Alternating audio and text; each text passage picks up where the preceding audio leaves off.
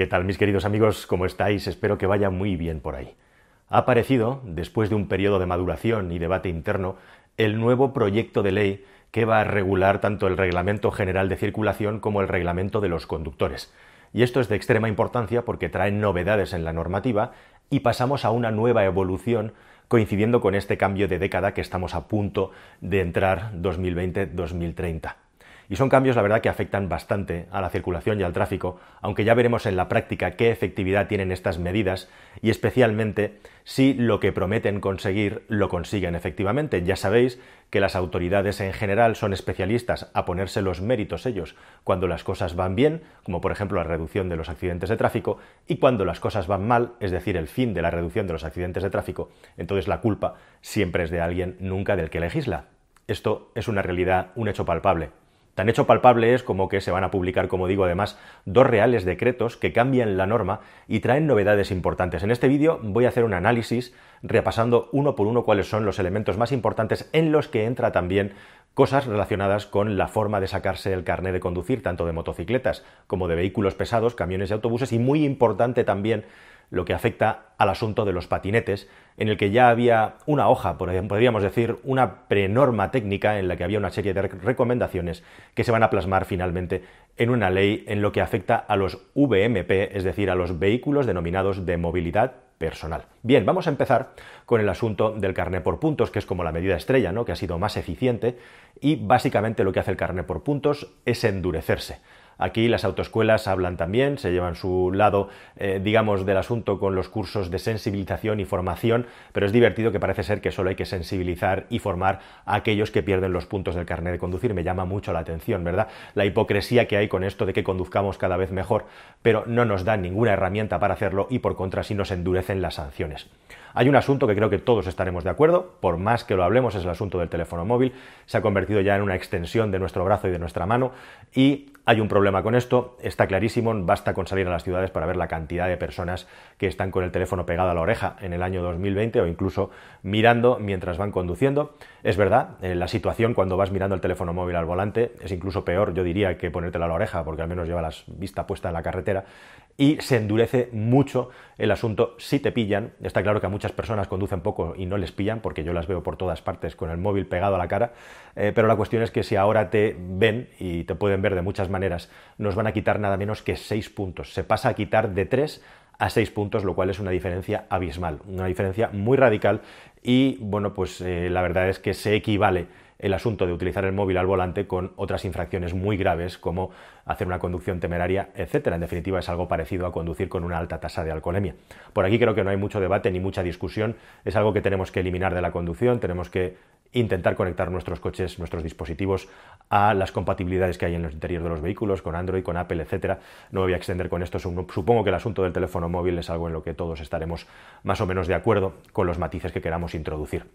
También se endurece el asunto de los sistemas de retención. Es curioso porque ha salido hace poco una noticia en la que un juez estaba tumbando o estaba a punto de tumbar decenas de miles de multas sacadas por cámaras de personas que no llevaban el cinturón de seguridad puesto. Parece mentira que hoy en día, al margen de que sea más o menos legal el procedimiento, haya tantas personas todavía que no se pongan el cinturón al volante o que no se pongan el casco o que no pongan correctamente, que esto sería todavía peor y objeto de otro vídeo, los sistemas de retención infantil con los niños, ¿no? Especialmente, bueno, pues algunas personas que directamente eh, no los llevan de ninguna manera, incluso algunos todavía subidos a las rodillas, como si el Fari fuera el número uno de ventas en los éxitos de las gasolineras y de repente nos hubiéramos trasladado a los años 70.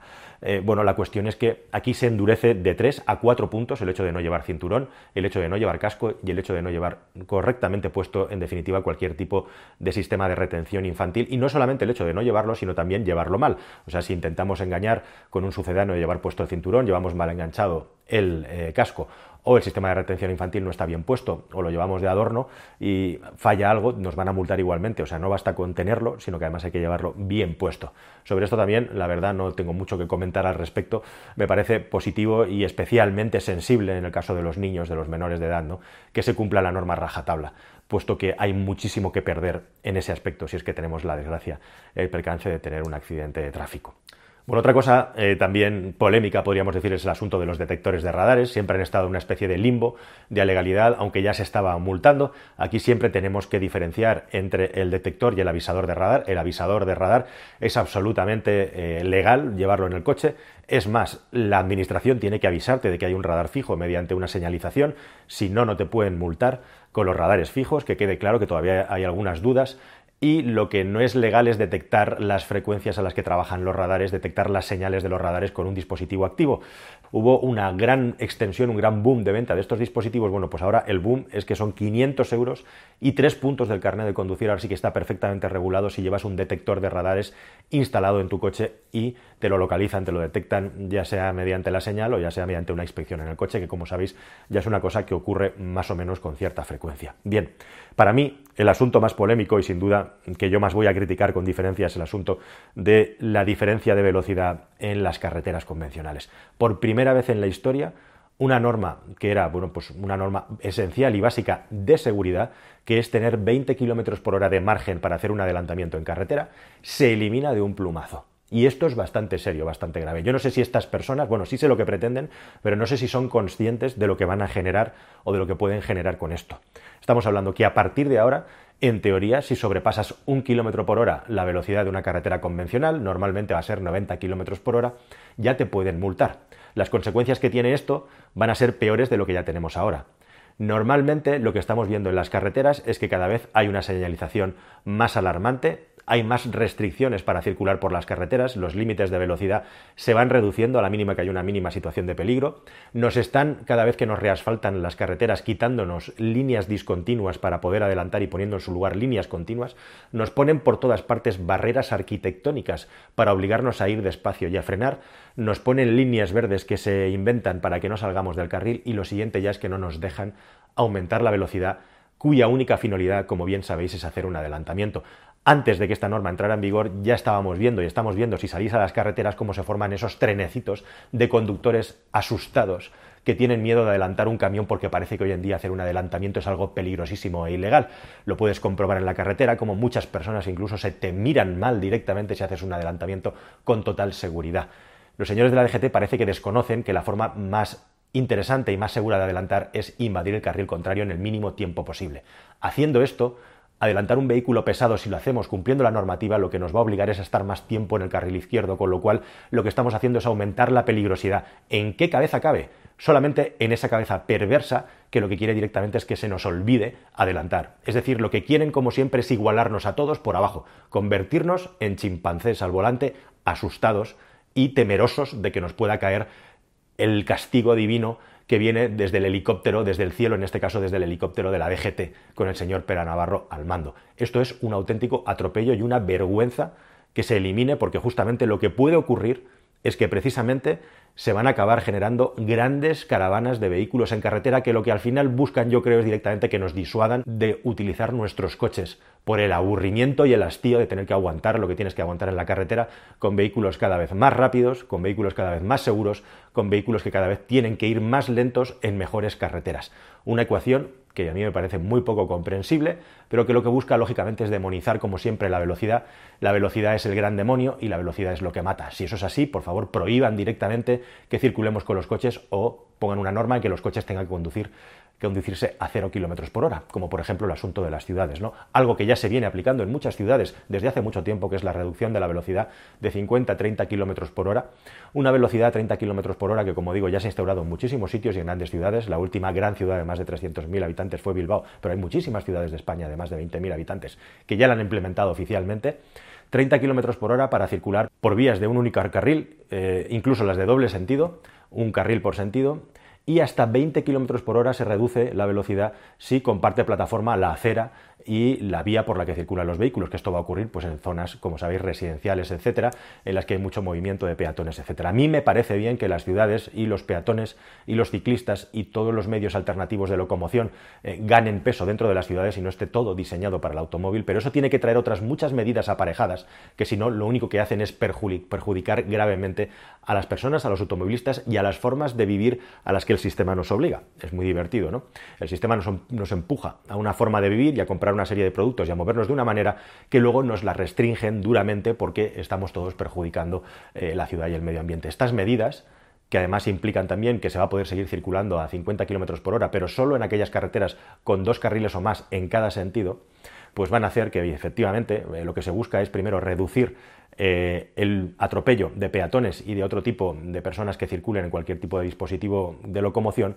Y en segundo lugar, igualmente, lógicamente, también es una medida disuasoria. La gran pregunta que yo me hago, la gran cuestión es, ¿quién va a estar vigilando esto?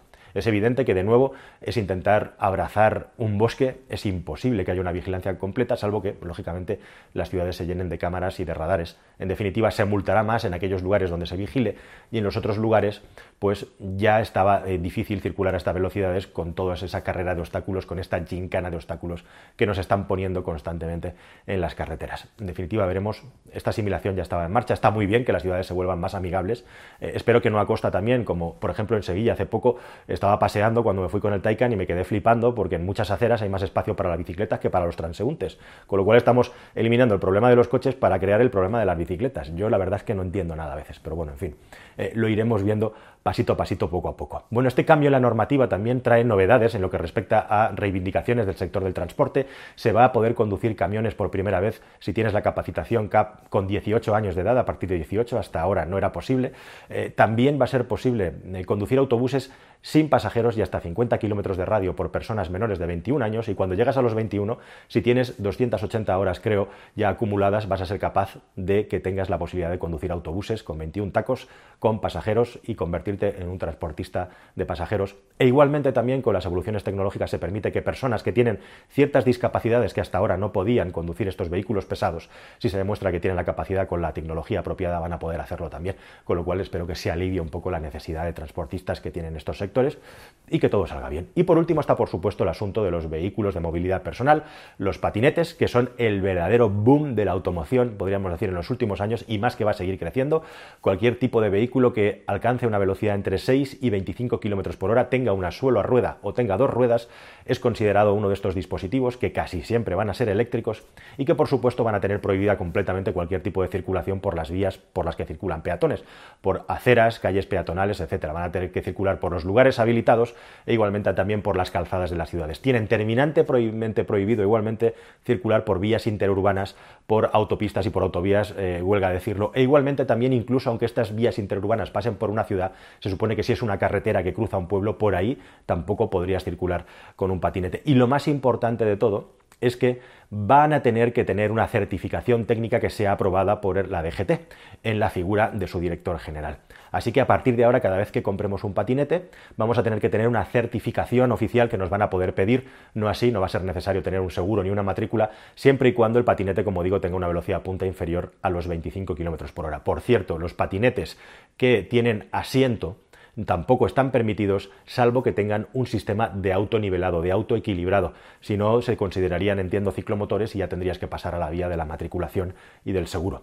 Es interesante que esta normativa, toda esta normativa en general, entra en vigor a través del BOE. Cuando los reales decretos estén en marcha, la mayoría de las cosas van a entrar en vigor a partir del 2 de enero de 2021 y en el asunto de los patinetes tendrán que pasar aproximadamente seis meses hasta que esta norma de tener la certificación entre en vigor y una vez entre en vigor vas a tener 24 meses para certificar el producto que estás utilizando para recibir la certificación, dos años. Es decir, que realmente hasta 2023, hasta entrado 2023, no vas a necesitar una certificación de tu patinete para moverte por las ciudades. Así que estas son las nuevas normas, seguro que hay más detalles ya pequeños de letra pequeña, pero esto es en resumen las nuevas normas.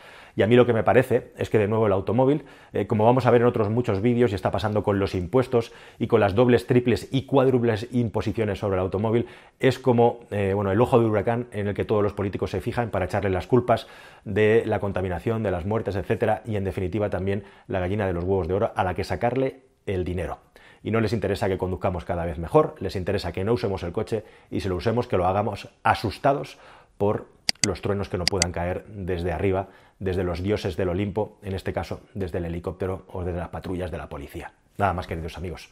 Esta es mi idea y este es el vídeo sobre la nueva normativa de tráfico. Nos vemos en uno, espero que sea muy pronto, más y mejor. Hasta luego, gracias.